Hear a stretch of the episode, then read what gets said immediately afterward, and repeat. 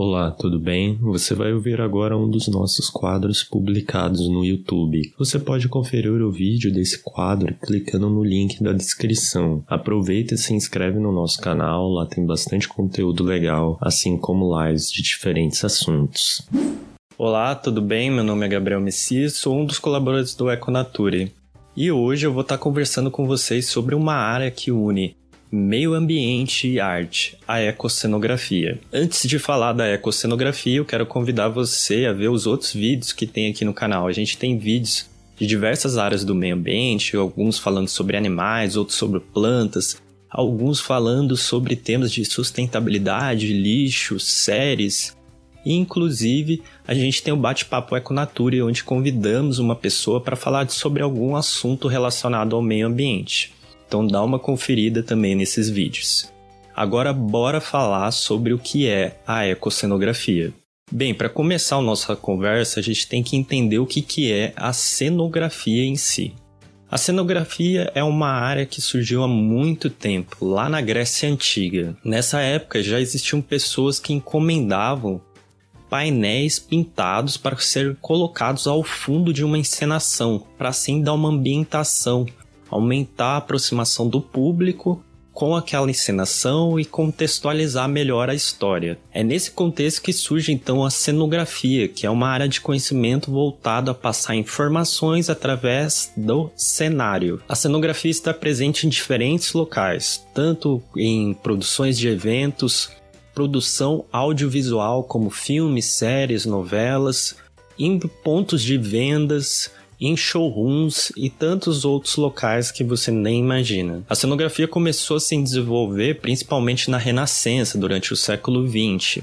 E de lá para cá, vários profissionais foram inseridos nessa área, assim como eventos foram criados. Um desses eventos é a Quadrienal de Praga, que acontece desde 1967 e reúne diferentes profissionais para se discutir os melhores projetos feitos durante esses últimos anos e tudo isso para melhorar e desenvolver ainda mais a área de cenografia. Uma coisa tem que ficar clara: a cenografia é uma área multidisciplinar, então engloba diferentes formações, como artesãos, arquitetos, engenheiros, marceneiros, pintores e tantos outros. De uma forma bem resumida, existem duas funções principais na cenografia, que é o cenógrafo que elabora o projeto e o cenotécnico, que é aquele que constrói o projeto. E sempre a cenografia vai ter o propósito de passar uma informação que esteja em uma ideia ou um texto para algo físico que estimule tanto os sentidos quanto a imaginação da pessoa que está observando. Apesar de nem cogitarmos isso, a cenografia pode ter muita relação com o meio ambiente. Imagina construir um cenário igual esse da foto você vai precisar de diferentes materiais como madeira, isopor, plástico, tintas, cola, tecido, entre outros. É nesse ponto que surgem os problemas relacionados ao meio ambiente. Existe um grande volume de materiais produzidos durante essa construção de cenários, e grande parte deles é descartado depois, inclusive de forma incorreta.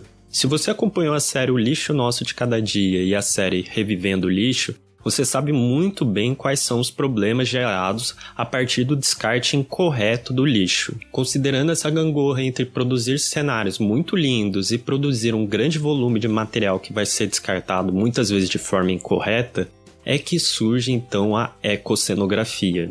A ecocenografia está muito ligada ao conceito de ecodesign, ou seja, produzir novos materiais de forma a minimizar ao máximo os impactos ambientais. Dessa forma, a ecocenografia alia aspectos artísticos com aspectos ambientais, sendo que ela considera que a cenografia não é só gerar cenários maravilhosos, mas sim que ela atinge a sua plenitude quando ela engloba aspectos ambientais, econômicos, políticos e sociais.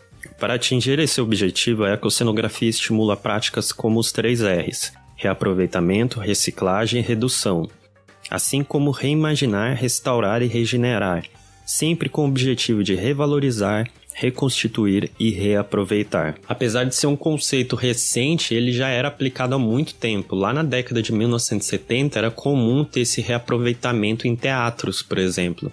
Só que a partir dos anos de 1980 eles começaram a se perder esse costume e ele ficar restrito só a pequenas produções. A ecocenografia também é vista como uma possibilidade de expandir o processo criativo, sendo que para isso buscar novos materiais e novas informações é uma forma de expansão criativa. Para deixar um pouco mais claro o que é a ecocenografia, eu vou citar alguns exemplos internacionais e nacionais envolvendo esse conceito. Uma das pessoas que vem defendendo esse conceito e estimulando sua popularização é Tanja Bir. Ela possui um site chamado Ecocenography, onde convida a dialogar sobre o assunto. Lá ela mostra todo o conceito, assim como alguns trabalhos que realizou aplicando esses conceitos. Além disso, nesse site é possível encontrar algumas entrevistas recentes que ela tem feito com pessoas da área e também o link para um grupo do Facebook onde a discussão central é esse tema. Ainda fora do país, a gente tem um movimento chamado Broadway League, Broadway Goes Green, que é realizado lá na Broadway com a, o objetivo de tornar ela mais sustentável. Além de estimular o reaproveitamento e reciclagem no contexto da Broadway, esse movimento também estimula ao compartilhamento de materiais que seriam descartados com outras empresas ou com outras instituições de até setores diferentes da Broadway.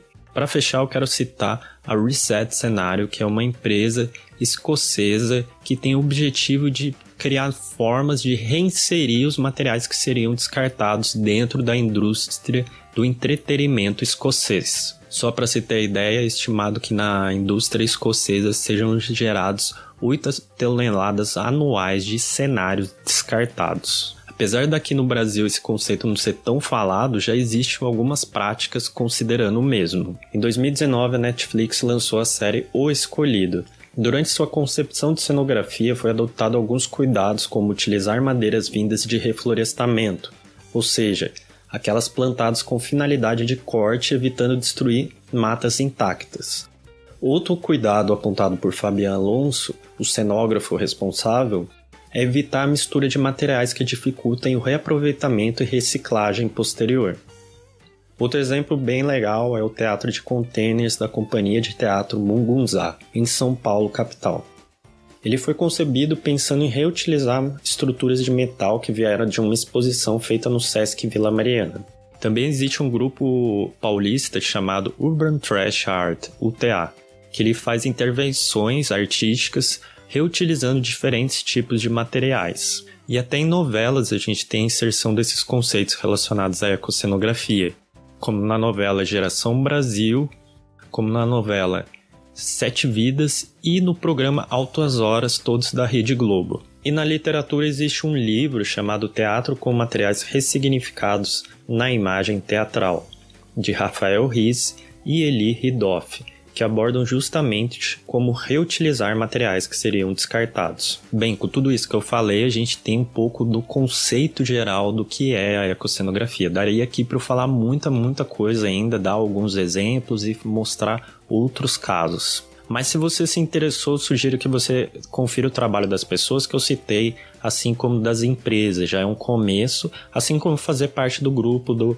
Ecocenography. Só reforçando uma coisa que muita gente não pensa é que reutilizar materiais como proposto na ecocenografia também garante a redução econômica, ou seja, você vai gastar menos dinheiro comprando mais materiais e vai tornar sua produção mais barata o que indiretamente acaba levando muita gente a reaproveitar materiais. Se você gostou, tem alguma sugestão, quer mais vídeos sobre esse assunto, comenta aqui embaixo que a gente vai conferir e vai falar um pouco mais se você quiser. Um abraço então e até mais.